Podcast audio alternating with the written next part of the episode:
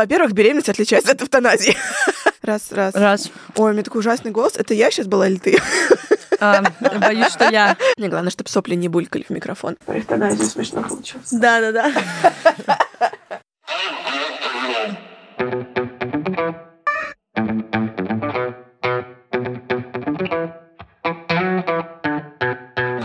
Привет, это подкаст «Раздвиньте ноги». Меня зовут Оля Крумкач, я врач-кушер-гинеколог и ведущая этого подкаста. Сегодня у нас интереснейшая тема про беременность поговорим.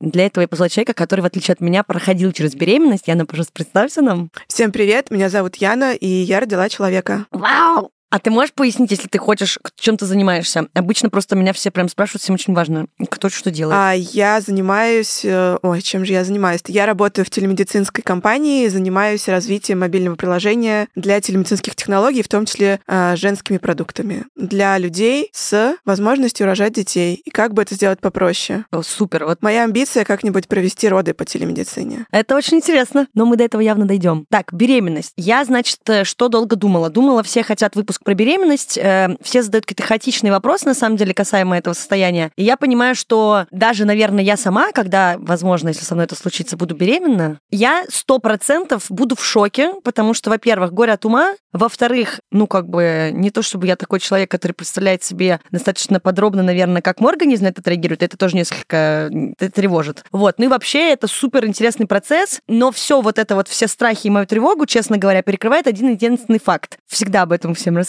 Я считаю великой э, вообще эту способность, э, да, сделать из ничего, ну как из ничего, из микроскопических пипок э, человека, который вырастет и как бы еще будет с тобой потом разговаривать, и это как бы вообще шок-сенсация. И то, что мой организм потенциально, я надеюсь, все еще может это сделать, я считаю, конечно, я бы хотела этой суперспособностью воспользоваться. И сразу хочу от- отсюда пойти в ту сторону и сказать, что беременность в первую очередь это процесс физиологический. Вот это, наверное, такая базовая штука, которая на работе меня постоянно бьет так немножко под зад, потому что большинство женщин, с которыми я общаюсь, большинство людей, которые ко мне поступают, эм, мы заводим некоторый разговор, что вот беременность это болезнь. Беременность, честно говоря, даже особо не сильно кодируется по МКБ, то есть она кодируется в основном э, заболеваниями, если они есть во время беременности, или состояниями. И на самом деле желательно при хорошем стечении обстоятельств, я понимаю, что у всех беременность по-разному протекает, относиться к этому как к чему-то нормальному. То есть это не, не, не болячка и не диагноз. И это, наверное, вот первое, на чем хочется сфокусироваться, потому что как будто бы у нас есть некоторое смещение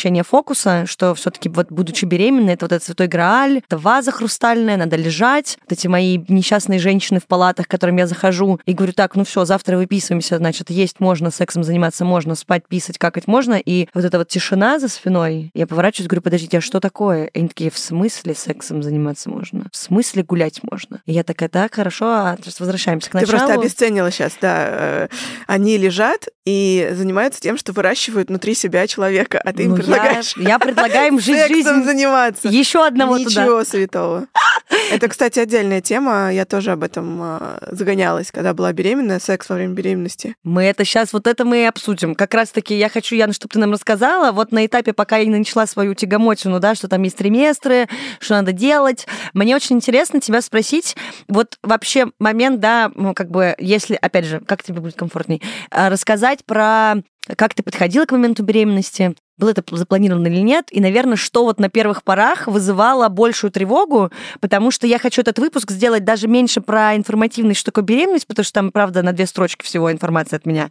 Здесь как- как- как-то хочется сделать такое небольшое, как эм, ГДЗ, такое мини-руководство, типа, что люди тоже чувствуют, потому что мы это обсуждаем сквозь подкаст, но опыт очень важен, потому что всем кажется, что надо быть такой, ух, я вот решила беременеть, я ж мать. Ну, это то, что я встречаю. В смысле, у нас есть этот культ, что ты сам типа решил, если ты сам на это пошел, у тебя нет возможности тревожиться и переживать. А мне кажется, что даже осознанно, ну, в той мере, насколько это возможно, подходить к беременности и решаться на это, и это как бы не выключает кнопочку о всех переживаниях, это недосказанностях, и нормально, что возникает куча вопросов и кучу ситуаций, когда ты правда думаешь, так, а я точно вообще, точно правильно там вот это все поделал-то, может, не надо было поделывать дело. Вот, поэтому расскажи просто, как у тебя вот это все начиналось, о чем ты думала? Слушай, осознанность и я слово, которые, два слова, которые не стоят в одной строчке. Как получилось так, что я беременна? Но в целом, как у всех. Вот, Процесс незамысловатый. Да, процесс незамысловатый. Если что, я могу там какую-нибудь потом методичку написать об этом, но я думаю, что есть люди, которые сделают это гораздо лучше.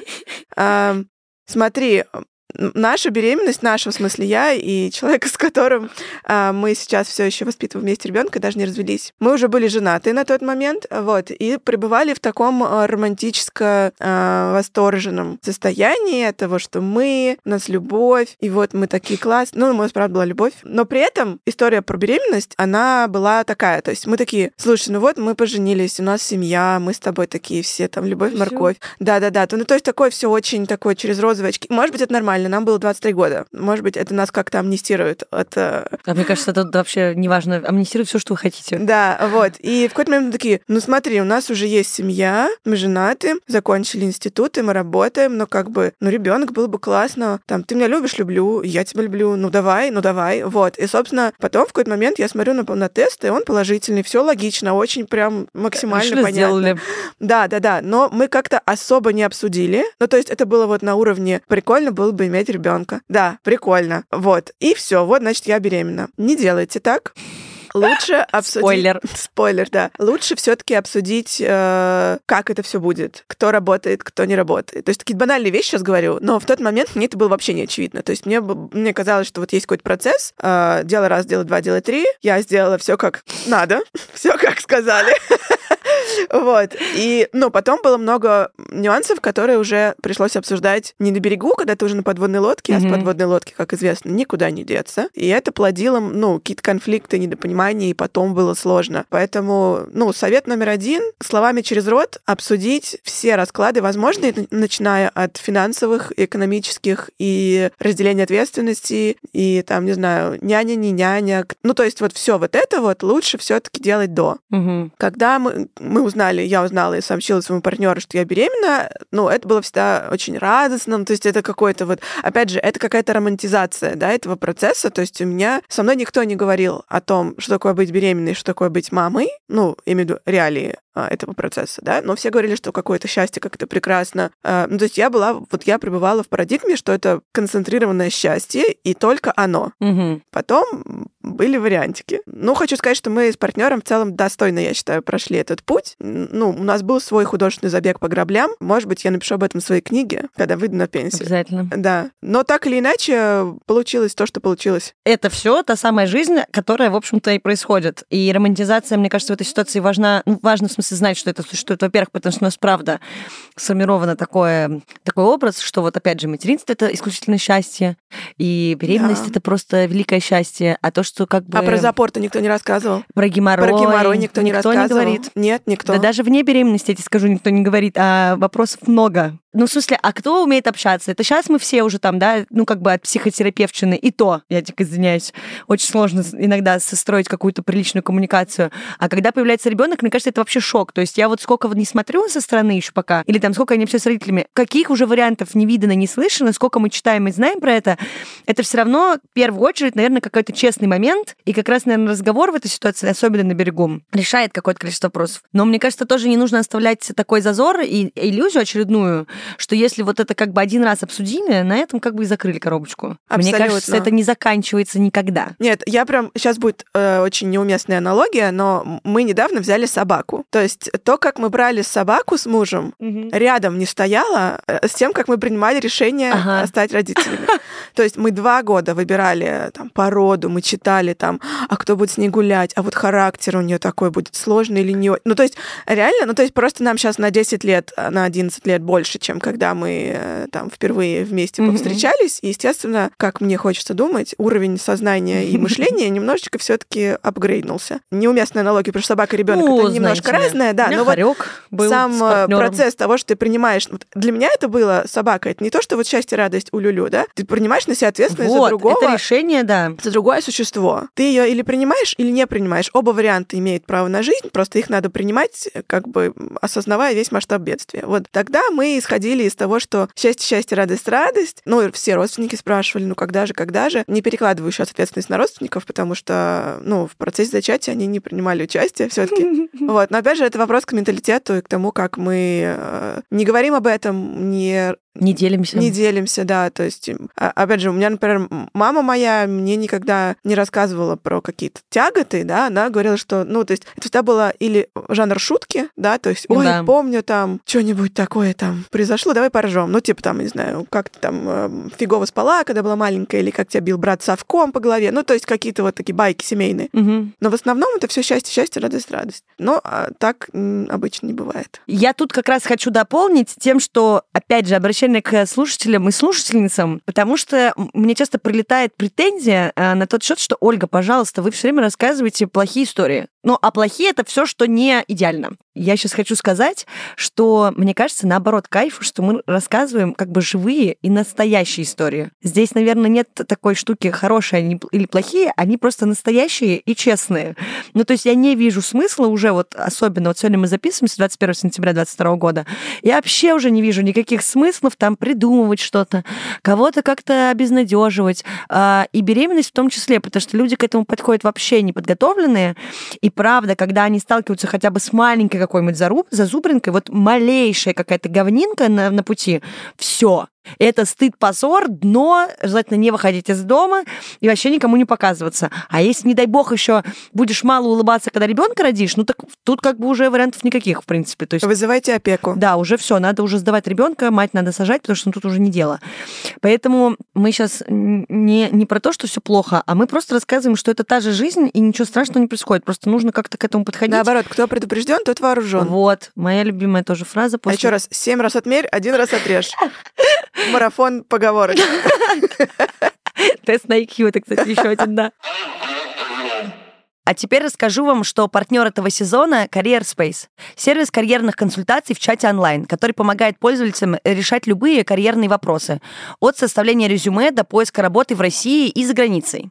В этом сезоне я максимально хочу осветить темы, связанные с беременностью, личным опытом, переживанием материнства, планирования беременности, а также всему тому, что так сильно меняется в этот период в жизни людей. Поэтому именно сейчас я хочу рассказать о Career Space, сервисе карьерных консультаций в чате онлайн. Ведь жизнь с детьми меняется на 360 градусов. И вопрос работы и возвращения к своему привычному ритму часто вызывает большие трудности. И хорошо, что сейчас можно воспользоваться помощью таких сервисов, как Career Space. Это ежедневная карьерная поддержка прямо в онлайн-чате, которая поможет разобраться со всеми карьерными вопросами. И коммуникация происходит только в текстовом режиме, поэтому вы сможете вернуться к ответам в любой удобный момент. Сейчас особенно актуально то, что карьерная поддержка от Career Space может помочь найти работу не только в России, но и за границей. Я сейчас сама прохожу процесс перехода от одной деятельности к другой и понимаю, как бывает важно, чтобы тебя поддержали и подсказали, как и что делать. И если вы тоже хотите найти работу за пределами России, найти работу после декрета или если у вас есть другой карьерный вопрос, приходите по ссылке в описании эпизода. Заполняйте анкету и в поле «Запрос» вписывайте промокод «МАМА» большими буквами. Эксперты Career Space изучат ваш запрос, свяжутся с вами и честно скажут, смогут ли помочь. И если смогут, вы оплачиваете подписку и начинаете общаться в чате, задавать любые карьерные вопросы и получать на них ответы. И, кстати, средняя стоимость одного часа карьерного консультанта, который специализируется именно на релокации, стоит от 10 до 15 тысяч рублей. У ребят же целый месяц карьерной поддержки по нашему промокоду можно купить за 7990 рублей. Скидка по моему промокоду составляет 47% от обычной стоимости. Плюс над вашим запросом будет работать не один человек, а целая команда экспертов, которая будет сопровождать вас к вашей карьерной цели. В описании этого эпизода я оставлю ссылку Career Space, где можно оставить заявку на консультацию и получить ответы на вопросы, всю необходимую помощь и поддержку. Только не забудьте воспользоваться моим промокодом «МАМА», ведь он дает большую скидку. Я сейчас буквально чутка э, нам все-таки расскажу, чего вообще в беременности есть, и на этом, на самом деле, вся полезная информация с моей стороны заканчивается.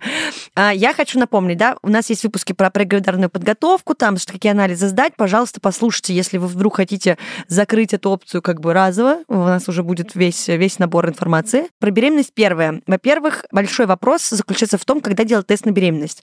Уважаемые дамы и господа, тест на беременность, да, это такой экспресс-тест мочевой, кровь, который продается в аптеках. Вы, конечно, можете сходить сдать а, кровь на ХГЧ, но такой самый базовый, простой вариант – это все-таки мочевой тест. В чем там загвоздка? Очень часто мочевой тест покупают за какие-то бешеные деньги, потому что я знаю, что там есть какой-то уровень просто VIP, лухари и все остальное. Э, достаточно купить самый простой, но делать его стоит только через 7 дней от предполагаемой задержки. Мы не берем сейчас вариант, да, с нерегулярным циклом, здесь обычно все-таки все случайно происходит. Я говорю, если у вас все-таки плюс-минус есть какой-то цикл, у него есть какая-то регулярность, вот вы смотрите, прошла ли уже задержка в 7 дней, и потом делаете тест. Потому что вот эти вот ситуации две недели беременности, да, есть такое понятие биохимическая беременность, и она может самопроизвольно закончиться, и месячные начнутся в срок. Но вы уже находитесь в состоянии, что вы уже беременны, тест у нас уже есть, уже там, значит, бэби-шаур готовится, но как бы беременности, к сожалению, нет. Поэтому э, это даже в инструкции, на самом деле, прописано. Я вам больше скажу, на УЗИ, да, до определенного срока тоже ничего, может быть, не видно, ну, максимум плодное яйцо уже начинает появляться, но вот в эти две недели беременности никуда бежать не нужно. Следующая важная штука про сроки беременности. Значит, смотрите, беременность начинается, э, акушеры-гинекологи считают по неделям. Это, знаете, как меня все время в педиатрии, когда я еще там тусовалась, напрягало, когда я спрашиваю мамочку, сколько лет вашему ребенку, и она мне говорит, 365 месяцев. И я такая, я математику не сдавала как вступительный экзамен. Можно мне, пожалуйста, вот год, там, типа, вот это все.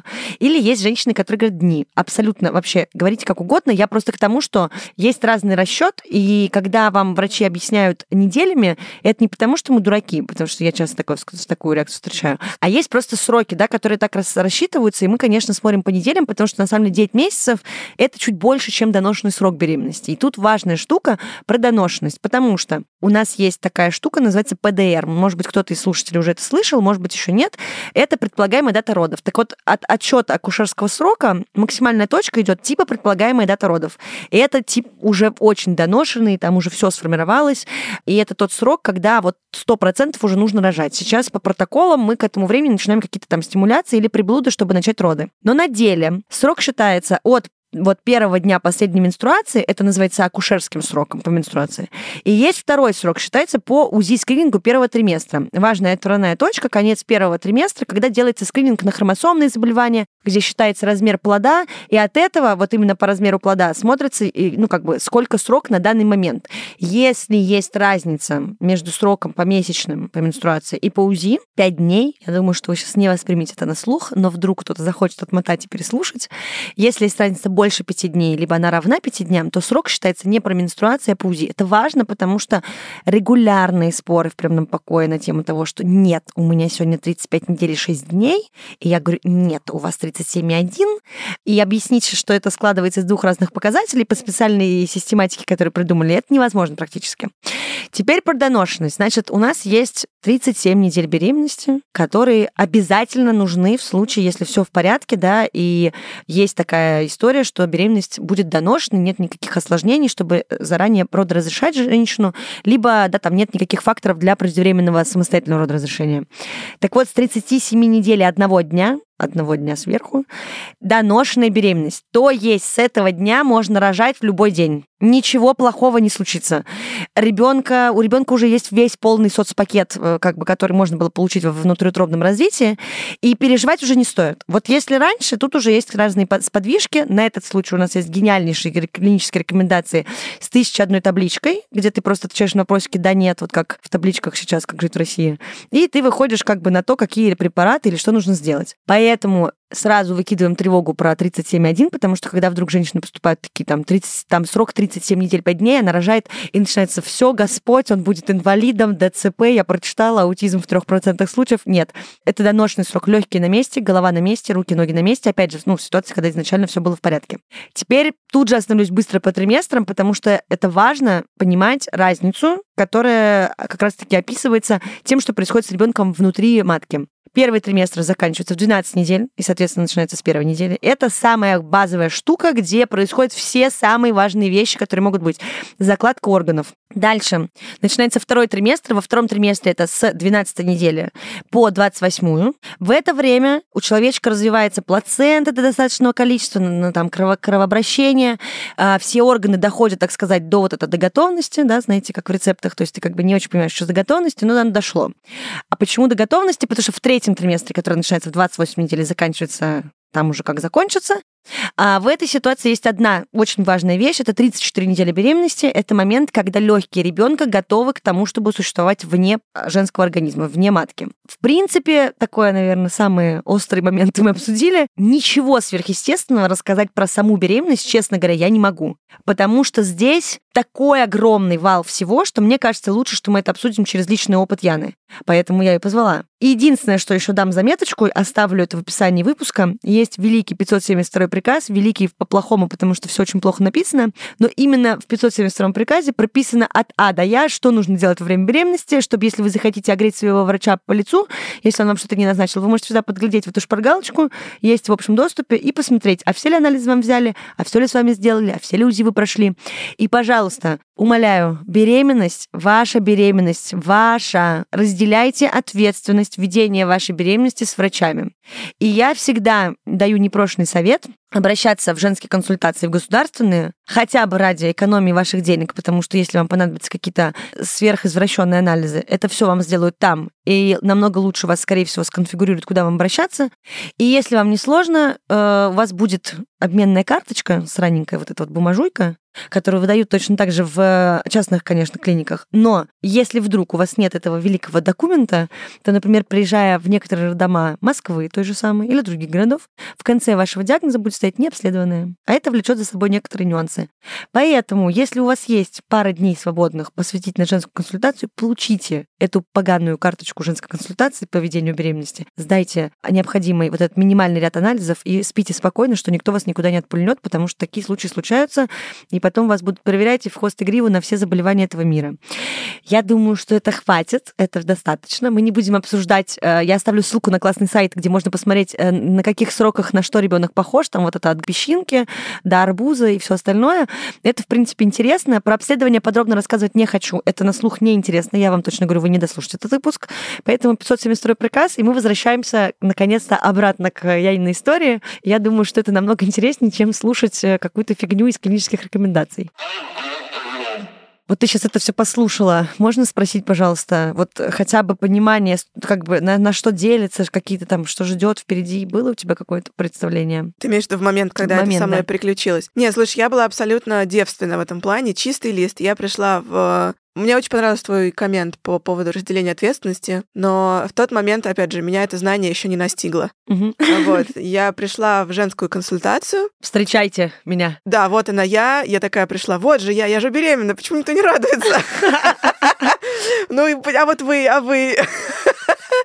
Вот, ну, короче, да, это, наверное, просто были какие-то личные мои э, прибамбасы. Вот, у меня разный опыт был в женской консультации. Я поменяла врача в какой-то момент, потому что у меня в целом была не осложненная беременность, но по классике у меня был токсикоз в первый триместр, очень мощный, то есть прям, честно говоря, я прям утомилась. Блевать это очень сложно физически. Я поэтому, мне кажется, я, кстати, поэтому не, не пью с тех пор, потому что, ну, это очень сложно физически. Mm. Ну, блевать в таком количестве, это прям реально изнемождает.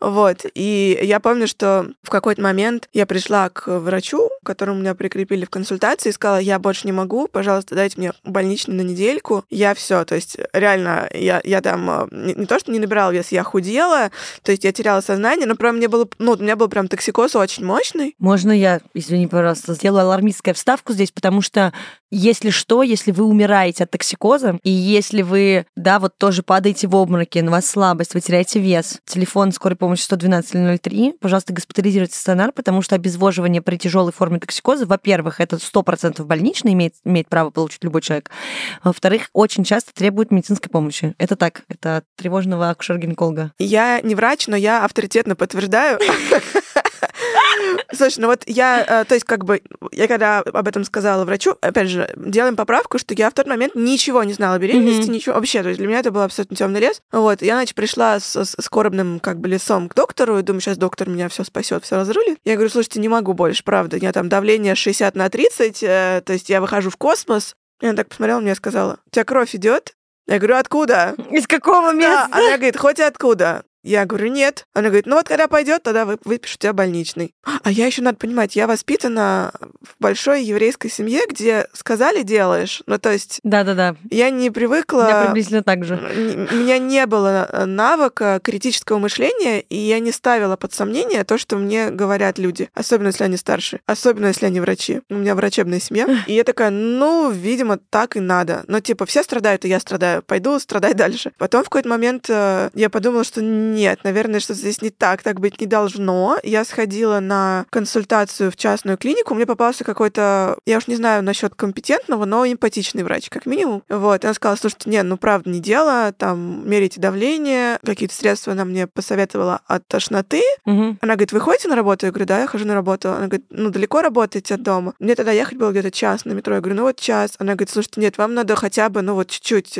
замедлиться и э, отдохнуть. И она мне выписала больничный. Я такая, м, окей. Берем на заметку. Да-да-да, ты знаешь, какой-то произошел такой learning, то есть, Да-да-да. типа, обучение какое-то случилось. И потом я пришла, значит, э, в консультацию и подумала, что я уже взрослая, в клубчиках нет, не взрослая, но беременная женщина, и могу, как бы, если врач там условно не прислушивается ко мне, пойду-ка поменяю врача. Тоже, кстати, лайфхак, это можно делать. Да. Это не стыдно, не Всегда. страшно, вам никто не должен, и вы никому не должны. То есть, если ва- вам попался врач, который по какой-то причине, там, я не знаю, не слышит вас, не слушает, э, там, не приглашает вас к диалогу, да, можно поменять. Я сначала тоже, знаешь, крепилась, крепилась, ну, потому что это же надо пойти и сказать, что мне что-то не нравится. О, Конечно, о боже, это сложно. господи.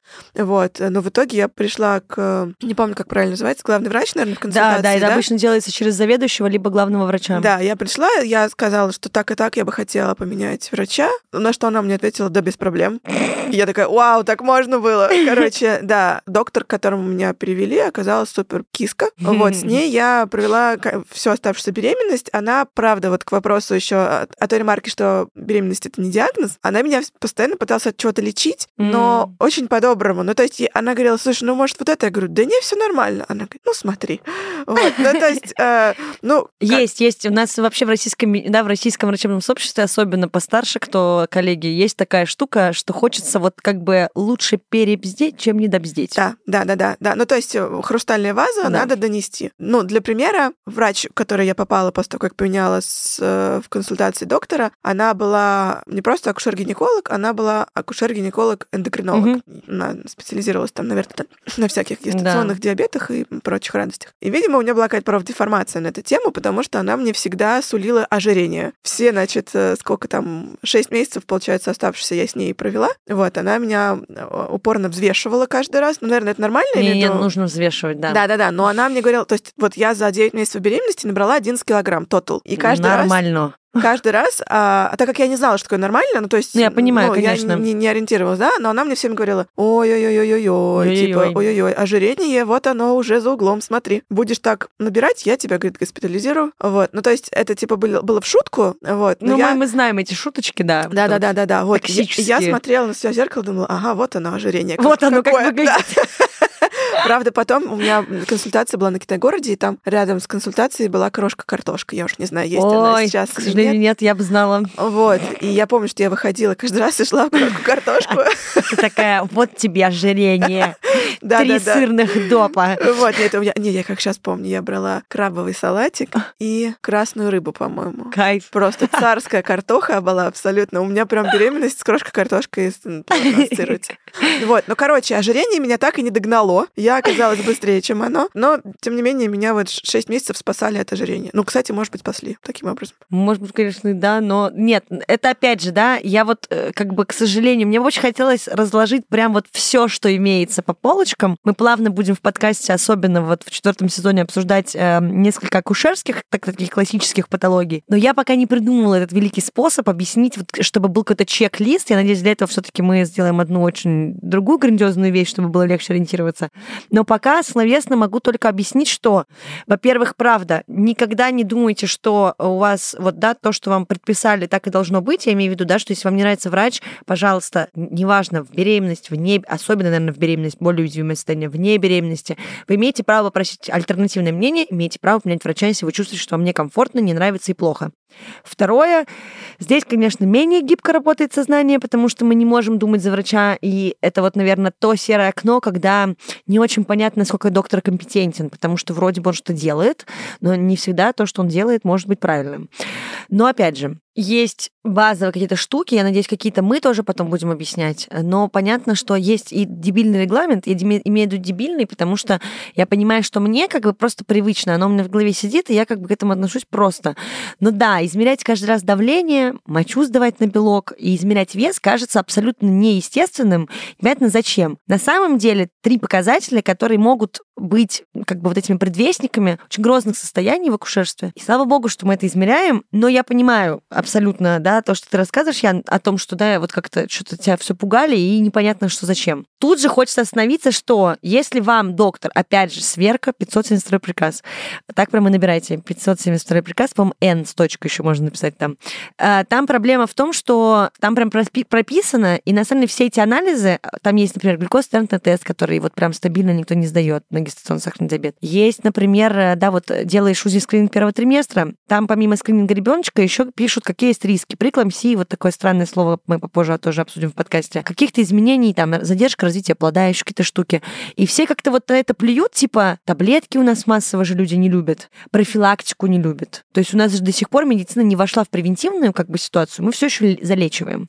А все эти как бы скрининги, они нацелены на то, чтобы вы знали, что есть риск, если есть возможность, пытались как-то приостановить развитие каких-то там осложнений и заболеваний. И если да, вам доктор что-то назначает, если вдруг вам кажется, что да, вам это не нужно, во-первых, пожалуйста, сверьтесь с тем, что есть в 572 приказе, а во-вторых, подумайте. Если вы не поняли, зачем вам назначили, переспросите. Скорее всего, если это не витамины, БАДы и какая-то херня на лопате, вам могут назначить препарат, который, скорее всего, предотвращает какие-то тяжелые состояния, например, которые могут вызвать тромбоз во время беременности, что сейчас очень популярная история.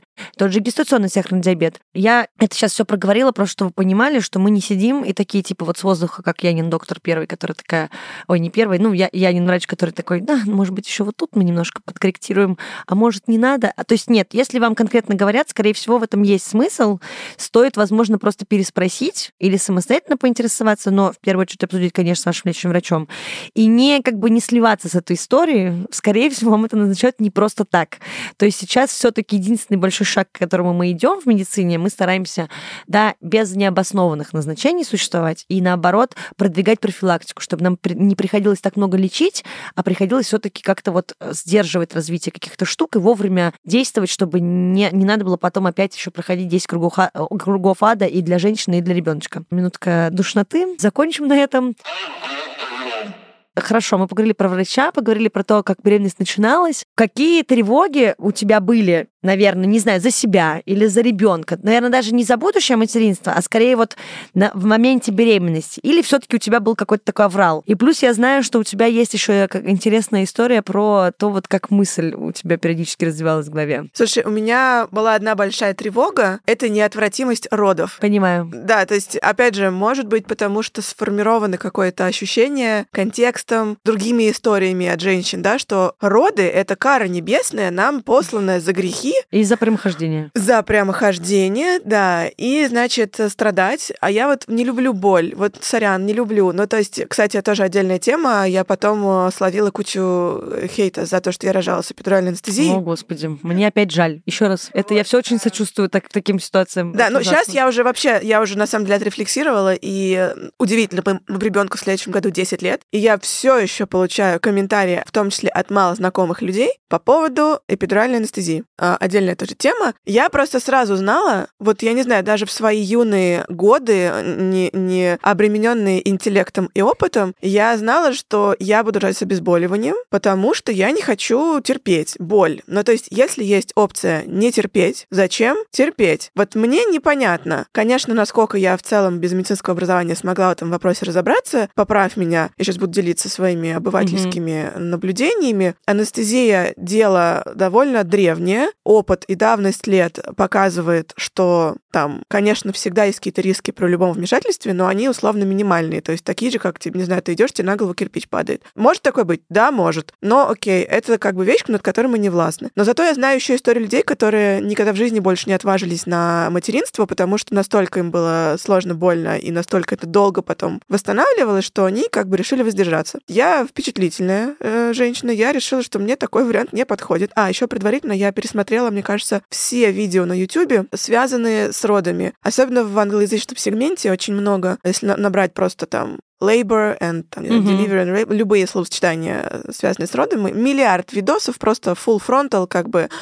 Вот. Я, значит, сидела и просто залипала в них часами. И поняла, что, наверное, нет, не, не готова, не хочу. Вообще, в идеале было бы это делать под общей анестезией. Вот. Э, кстати, да, жалко, что вот это вот не самый рабочий Эти момент. времена прошли. Я, да. кстати, недавно читала книгу «Вызовите акушерку». Да.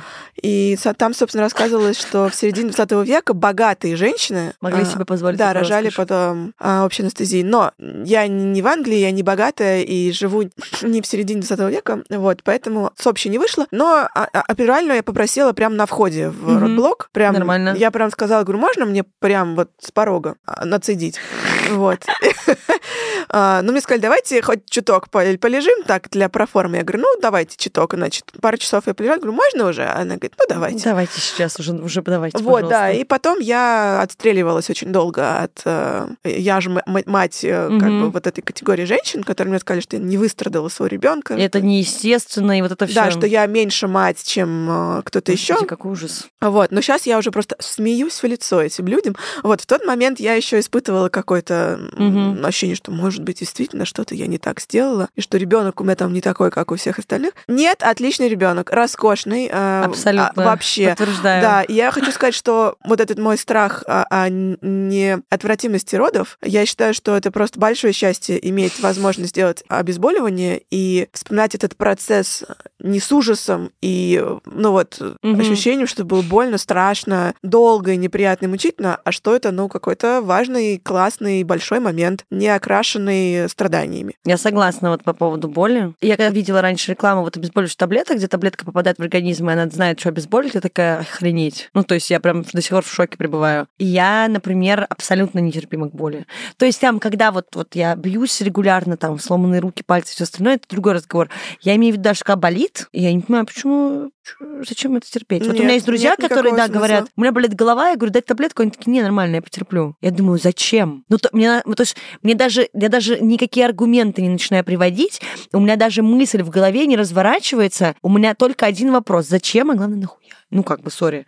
Просто не понимаю. В родах то же самое. Я единственное, что здесь оговорку дам, что, опять же, во-первых, есть противопоказания, никуда мы отсюда не денемся. Есть показания даже на обезболивание, я больше скажу, их достаточно много. Есть всегда желание женщины, и это делается в том числе бесплатно, ты очень круто сказала, спасибо большое про риски и то, что анестезию не вчера придумали ее, правда, да, достаточно уже долгое время используют. И плюс к этому, знаете, я вам еще скажу, что это все-таки супер рутинно поставленная ситуация. И опять же, я не хочу никого обижать, я просто скажу, что я вот лично, да, не отношусь к тем людям, которые считают, что сделать обезболивание во время родов это ты не рожала, не сама, я не знаю, за тебя, неестественно. Я вообще, в принципе, вот пока что пытаюсь все сформулировать свою глобальную мысль по поводу вот этого вот великого... То есть у нас естеством считается, когда это естественные родовые пути. Не про естество, что сам рожал или не сам. Кесарево сечение тоже роды, через которые приходит человек, который рожает. То есть это не так, что женщина не рожала, если ей делали операцию. Слушайте, я была бы рада делегировать это кому-то, на самом деле, если была такая опция, но ее нету, поэтому кесарево, эпидуралка, методом. это все не умаляет ровным счетом никак. Абсолютно. Того, что центральный персонаж всего этого действия да. женщина. И даже, да, и даже не ребенок. Ему тоже очень тяжело, ему или ей, или еще кому. Это абсолютно, ну, то есть не, вообще дети в шоках пребывают, просто они рождаются такие, ё-моё, что вы наделали? Ядреные пассатижи. Да, реально просто просто зачем вы тут это все наделали? А, это как я недавно знала шутку, я теперь везде пихаю. Д, да ёб твою мать. Отлично. Да. Это джингл. Вот, вот, вот. Бесит. Вот видите, я начала злиться уже. Короче, я хочу просто всем сказать, что есть это как бы позиция, есть это движение, я бы даже это назвала так, есть это социально неодобряемая ну, структура о том, что да, если вы прибегаете к чему угодно, там даже вплоть до ножпы, типа вот мы же ножпу иногда делаем, тоже есть ситуация, что это тоже уже как стацину приблизительно приравнивается среди как бы населения. И бывает так, что мне не уговорить подписать согласие на ту или другую манипуляцию, и я знаю, что да, э, я, например, до сих пор... У меня есть ситуация, где я не тактично себя веду с пациентками. Мне очень за это плохо и грустно, но я работаю над собой, но ситуации, когда у меня нет сердца у ребенка, и я объясняю, что надо идти в операционную, и женщина говорит, нет, я никуда не пойду, потому что я не сама тогда рожать буду. И я говорю, вы слышите, что ничего не слышно, что сердца уже нет? Ну, то есть у нас как бы не стоит вопрос, сами выражайте, не сами выражайте. У нас стоит вопрос, что у нас есть минута, если мы это делаем, то ребенок живой. Если не делаем, ну, как бы, возможно, Слушай, варианты. Я, на самом деле тоже я сейчас уже немножко окстилась, но когда я только стала мамой, и это все прям было еще очень свежо и остро, я все время какие-то махачи в комментариях на Фейсбуке, там еще что-то. Ну, то есть я прям о, бросалась туда и начинала всем объяснять, что это нормально, эпидуралка это нормально, кесарево это нормально и так далее. Я помню, что я тогда э, использовала такой набор аргументов, что вот все, кто э, любит говорить, что естество, вот раньше бабы рожали в поле, э, а сейчас вот всякого, значит, химозы всякой, значит, нас напичкают. Я говорю, а ничего, что раньше смертность в родах Конечно. была там просто, я не знаю, через каждая вторая в Да. целом имела большой шанс двинуть кони. То, что мы сейчас имеем, большое благо и счастье, что у нас есть такая возможность, и что медицина дает нам опцию не двинуть кони. Абсолютно. Это же просто какая-то вообще мана небесная. И очень странно, если не сказать глупо, этим не пользоваться. Но есть же еще отдельные граждане, кто там дома рожает, например, да? Да. Ну, вот честно, здесь моя толерантность равна нулю. Я не, не знаю, как ты относишься, я прям не понимаю. Ну, да, это сложный вопрос про домашние роды, что в нашей стране это не регламентировано, да, до конца. Это первое. Второе, мы говорили там в, в, в, в- в разговоре про потерянную беременность, и я даже, честно говоря, не доделала там одну часть, не стала брать комментарии из женщин, которые в итоге рожали дома, потому что я поняла, что я не смогу структурированно дать оценку или какой-то комментарий, а, потому что я против этой ситуации. Я против, потому что, к сожалению, в рамках нашего какого-то законодательства и менталитета я не могу, например, как доктор взять на себя ответственность идти, да, там, во во благо решения этой ситуации на изменение каких-то там правил, потому что я знаю, что у нас эвтаназии в стране нет. Причинам того, что нельзя рассчитывать на сознательность людей с двух сторон. И со стороны докторов, и со стороны э, людей, которые хотят этим воспользоваться. Слушай, мне кажется, беременность отличается от эвтаназии. Странно сейчас прозвучит. Во-первых, беременность отличается от эвтаназии. Это первый Это открывашка этого выпуска. Вот. А во-вторых, мне кажется, здесь довольно все легко, по крайней мере, в моей системе координат. Когда ты принимаешь решение о своей судьбе, там, эвтаназия, надеюсь, не придется, но тем не менее, там, еще что-то, там, отказаться от прививок, прости господи, еще что, да, я за себя принимаю решение. Пускай я там не очень умная и так далее, но это как бы на мне. В беременности и в родах задействованы два человека, и кроме себя ты еще отвечаешь за ребенка, да? Поэтому эксперименты ставить над кем-то, кроме себя, я считаю неэтичным, как бы Да. без какой-то развилки, да, что вот у меня тоже есть знакомые, кто рожал дома, и они, ну, как бы хорошие люди, мне приятные, мои друзья даже местами. Но я говорю, ребят, я правда не понимаю. Они говорят, ну вот там не- невежливо со мной разговаривают в роддоме. Я говорю, да, реально, ну есть такая проблема, есть даже наше такое российское акушерство, Не, акушерская агрессия а, существует. акушерство достаточно- строгого режима. Да, да. Вот, это есть, никто отрицать это не собирается и так далее. Но то, сравнивая там хамство и потенциальные расклады Потенциальное кровотечение на 2 литра, которое нужно останавливать прямо сейчас за секунду. Да, да, да. Но как бы вопрос рисков. Ты их взвешиваешь и говоришь, окей, пускай хамство, да, это неприятно, и я это тоже не приемлю. Кстати, поэтому я рожала в частном роддоме. Вот, ну, окей, благо у меня была на тот момент возможность себе это позволить. Понимаю, что она не у всех есть. Вот, но тем не менее, хамство или там какие-то, не дай бог, летальные истории, связанные с невозможностью получить медицинскую помощь, не кажется мне сложным выбором. Да, это мы немножко отошли, но я абсолютно сейчас в этом поддерживаю, у меня позиция такая же. И я знаю, что это супер дискутабельный вопрос, и что это до сих пор такое очень спорное все, но э, я говорю, тут больше нюансов, возможно, когда-нибудь я дозрею, чтобы это прям разложить получше.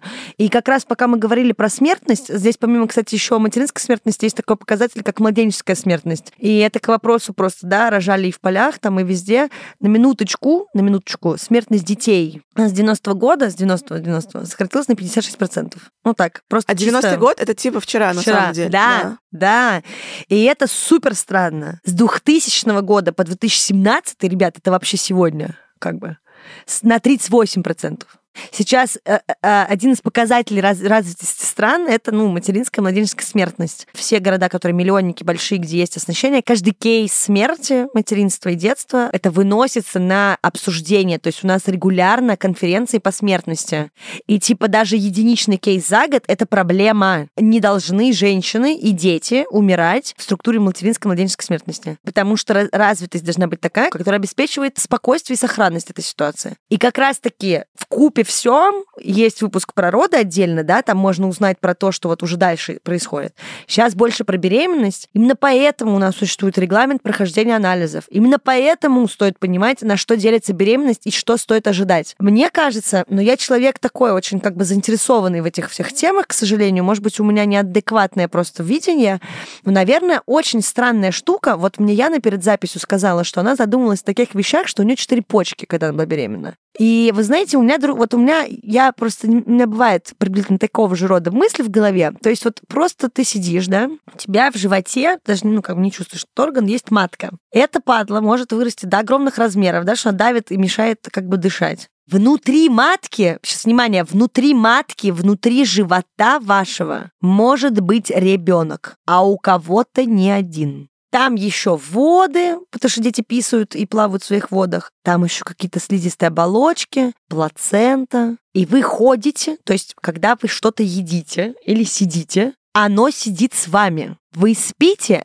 а оно может не спать. Вы бодрствуете, а оно спит внутри тебя. Вот у меня как бы вот на этом моменте случается ступор, и я начинаю смотреть в стену и думать, ау. Или там ну, то есть это же цель... Это полная кислота. Жестко. Кислота, реально. Я говорила тебе, что я э, имею очень прикладное философское образование, и поэтому склонна иногда залипать в каких-то своих размышлениях. Но я по сей день считаю, что... Сейчас будет, конечно, минутка пафоса, но это же просто невозможно объять. Ну, то есть я могу создать другого человека.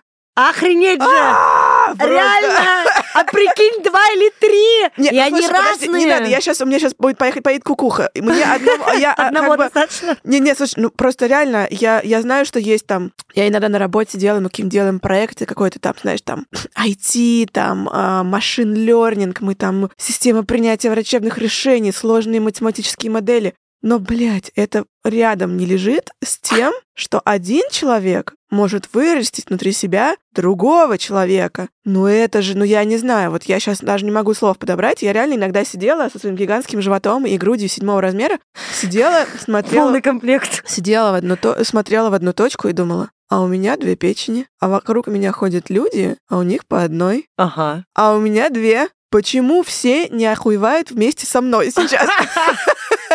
Но это же максимально странно. Нет, это полный кринж вообще, я не представляю себе. Вообще, причем на уровне биологии все понятно. Там да, сперматозоид, яйцеклетка, да. зигота, бластоцист, имплантировалась. Хуя мое, все, погнали. Но это не объясняет, как внутри тебя вырастает человек. Да, а потом, а потом ты его из себя О. изгоняешь, прости господи и он становится отдельным человеком. Реально, а он потом с тобой еще, я помню, у меня подружка есть, она мне очень смешно один раз рассказала. Так получилось из-за переезда, я видела вот их только родившимися условно. Приехала ребенку уже практически там что-то два, по-моему, года или что. И мы вот в промежутке как-то созвонились наконец-то. И я помню, что мы разговариваем, и мы разговариваем с моей подругой, и она мне говорит, господи, наконец-то моя жизнь стала легче. И я думала, ну, я так прикинула какие-то возможные варианты. Я говорю, что случилось? Она говорит, ты представляешь, на днях, короче, сидим с дочкой, и вот я понимаю, что это уже все как бы. Я уже... Она врач, ну, то есть она классная девчонка, умная, вообще все с ней хорошо. Она говорит, Оля, я понимаю, что я уже настолько деградировала, что я больше не могу. Она говорит, ты общаешься с человеком, да, который сначала даже эмоционально тебе не отвечает. Говорит, потом ты привыкаешь к эмоциональному ответу, но у тебя все еще не происходит как бы коммуникации человеческой, понятной тебе, вербальной. Я говорю, так, она говорит, и ты прикинь, я просто что-то забылась и говорю ей, Лиза, иди принеси мне огурчик. Она говорит, ты представляешь, как я охренела, когда она принесла мне огурчик первый раз. И я поняла, оно соображает. И это же тоже как бы очень сложно. Для меня не, я говорю, я интересный персонаж. Даже то, что грудь делает молоко, уже интересно. Вообще все эти функции, которые врубаются, Кстати, у для нашего меня шок. общего с тобой друга, я помню, я уже не знаю, как сейчас, но сейчас, ну, наверное, уже нет. Я помню, в какой-то момент у них в морозилке лежало мое грудное молоко, потому что я приехала в гости. Я приехала в гости Я еще кормила, и я помню, кажется, это был какой-то муж. Мы с ним договорились, что я пойду одна, там отдохнуть немножко на пару дней. Они тогда, наши друзья, жили в Питере. Мгм. Я, значит, приехала, у меня был еще отдельный девайс под названием мол- молоко... Молокоотсос. Да, и я, значит, сидела и доила себя там где-то в, в кулуарах, и потом думала, а, такие были пакеты специально для молока. Я, значит, туда слила это молоко и смотрю, думаю, что добру-то пропадать. Положу в морозилку. Положила и забыла. И в какой-то момент он мне пишет, а ты знаешь, что я достал этот пакет, и кажется, это твое грудное молоко. Я говорю, ну налей себе в кофе. Да, можно использовать Слушай, какая ну, латте. я не знаю сейчас, как бы как кто среагирует, но я пробовала свое молоко. Так наоборот, кайф нормально я хочу же. сказать, что очень даже найс. Оно ж сладенькое. Оно сладенькое. Ну, как бы... Так, а что это? Я дико извиняюсь, все на этом, ну, большинство из нас все на этом выросли, так сказать. Не, ну почему-то во взрослом возрасте это вызывает отвращение у многих. Ой, Похожее на, там, я не знаю, знаешь, ну, как другие биологические жидкости, которые мы которые мы выделяем. тоже, между прочим, да, еще как иногда Вот, бывает. да. Ну, короче, да, вот эта история про то, что организм, растит другой организм, а еще два, а, у тебя есть часть тела, которая вырабатывает еду для него. Жестко. Это, это целая экосистема, на самом деле, вырастает. Я думаю, что по поводу грудного молока, на самом деле, отвращение и все остальное, оно скорее наигранное, потому что, на самом деле, вы можете подумать и поговорить об этом с своими друзьями, я уверена, вы услышите много интересного. Я просто в какой-то момент настолько уже как бы отъехала и расслабилась, что с пацанами у меня иногда даже более честные разговоры, ну, с друзьями, чем с девчонками, потому что, ну, как-то с ними все понятно, мы это уже 10 лет назад обсудили. А тут как-то и с пацанами все это стали так обсуждать, и все как-то стали более вовлечены, что ли, вот в эту всю историю как бы взаимоотношений и материнства детства, ну, хотя бы интересоваться активно. И как выяснилось, по крайней мере, большинство такие, типа, а что, я бы попробовала, что такое, интересно, что это такое. Спойлер, это просто молоко. Рил, да, Как у коровы. абсолютно. Ну, оно чуть-чуть сла- слаще. Я имею в там виду, что коровье пить Да. это норм, а, А человеческое типа нет. Но фу. Кто-то, типа, считает, что это как, э, условно, каннибализм э, лайт, лайт стадии. Это не так, если что. Ну, в общем, да, это, мне кажется, тоже какой-то такой, типа, соцотпечаток, э, который вот остается. Великое, короче, состояние. Я думаю, что про сверхчеловечность мы э, поговорили достаточно.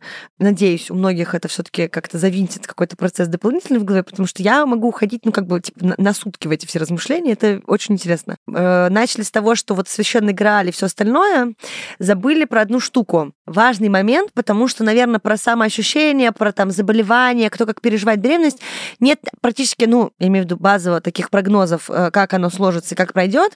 Но есть интересная тема касаемо секса во время беременности. Есть такой миф, я слышала, что им, в принципе, лучше не заниматься вообще желательно, а по разным опциям, ну, то есть по разным причинам. И я регулярно провожу такой легкий ликбез, что это, в принципе, не приводит к каким-то сверхъестественным последствиям. Второй ребенок не начинает развиваться, как бы там не происходит смешение чего-то, а член не упирается или пальцы, или какие-то девайсы в головку ребенка или в попу, если он лежит попой. Никто никого не пугает и не травмирует. Но все еще это вызывает массу бурных споров. Сразу скажу, да, чтобы отбросить этот вопрос, есть ситуации, когда, конечно же, пенетративный секс противопоказан. Делаю, да, видите, остановочку пенетративный секс бывает такой разный, что вы даже не представляете. Но это только когда есть специальные ситуации, да, когда есть осложнение беременности, в частности, угрожаемое состояние, да, прерывание или преждевременных родов. Все остальное в целом соу-соу, обсуждаемая ситуация.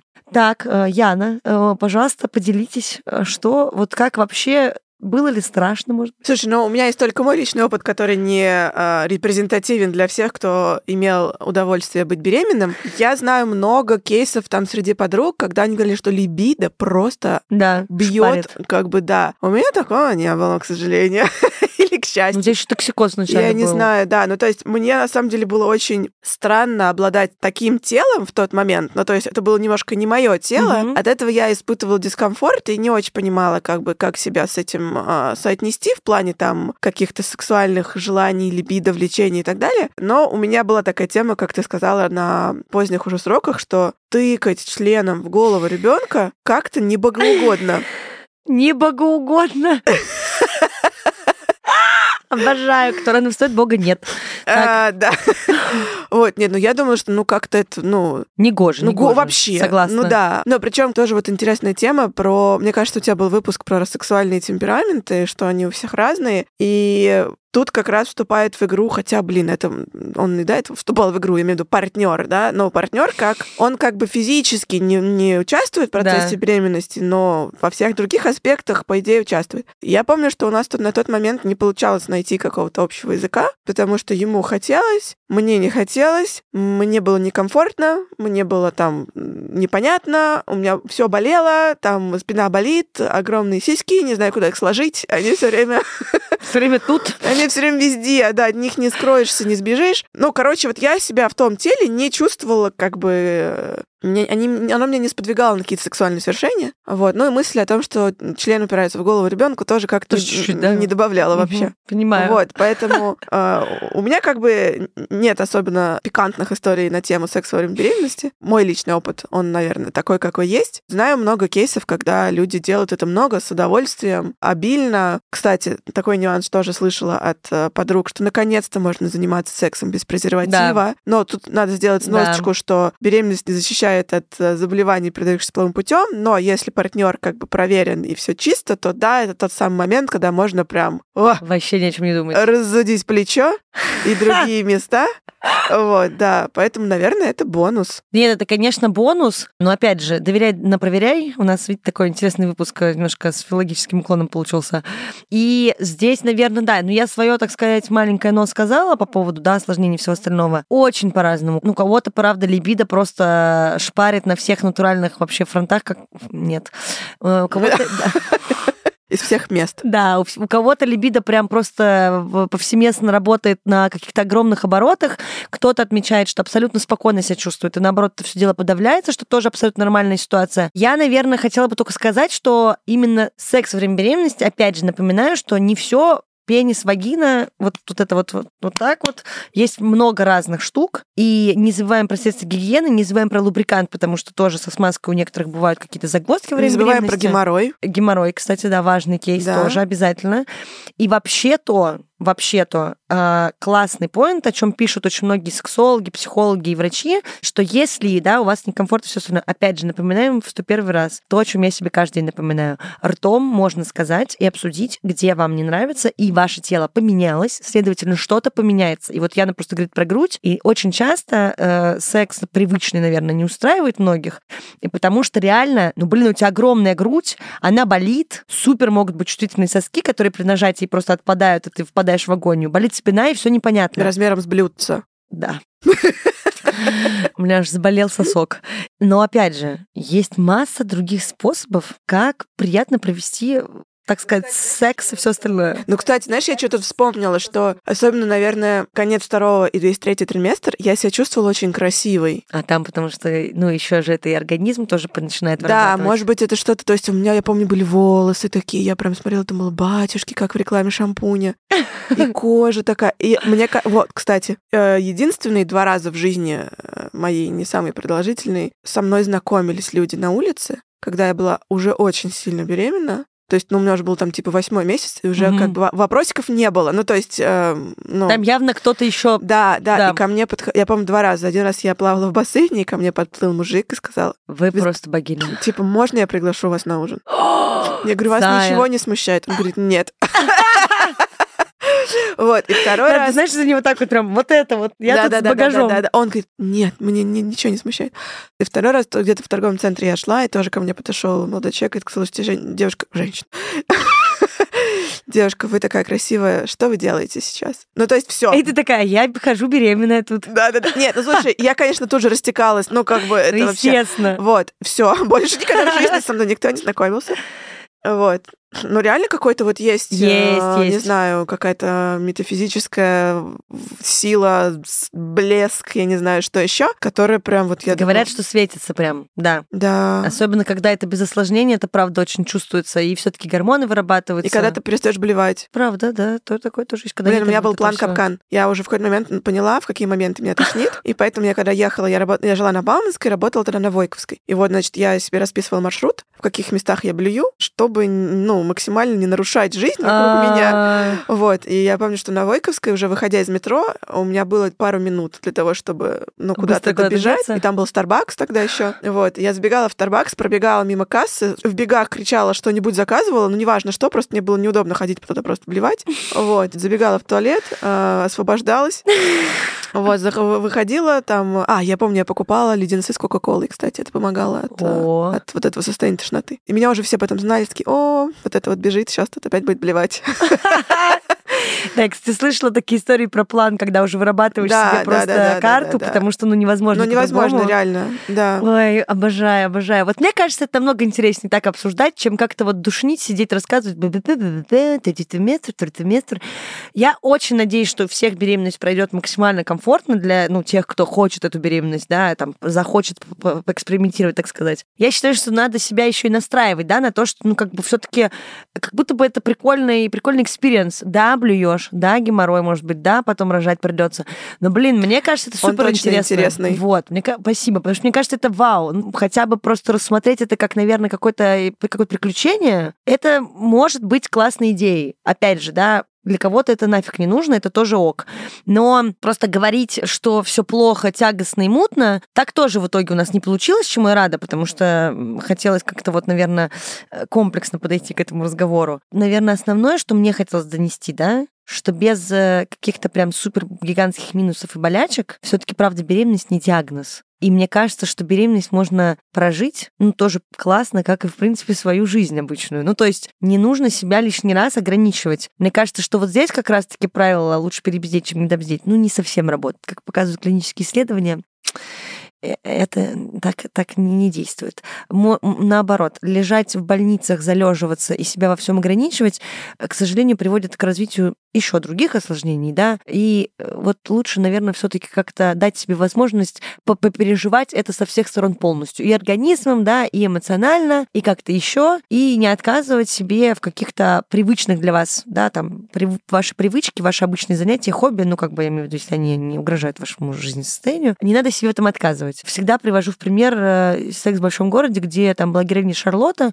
которая забеременела и боялась бегать. Ну, потому что страшно, да, вдруг выкидыш случится. И там потом есть у них классная раскадровка, где она уже, значит, сначала просто бежит, причем типа медленно, потом чуть быстрее уже с маленьким животиком, а потом на таком хорошем должностном сроке уже бежит, и ей классно с собаками, она там в парке, все красиво.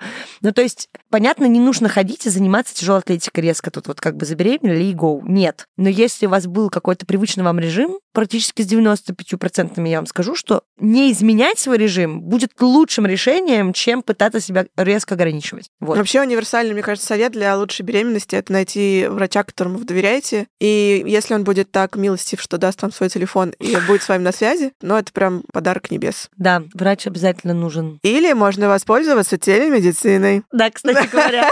Да, я надеюсь, что это будет прям входить в привычный образ жизни, пока Да, это классный формат, типа просто спросить. Да, только спросить. Как раз я специально Telegram-бот для консультации так и назвала, потому что мне кажется, только ради этого вот так вот это и должно называться. Ян, спасибо тебе большое, э, что ты пришла, что поделилась, пошутила для нас. Ой, я, мне тоже было классно. Спасибо. Спасибо большое.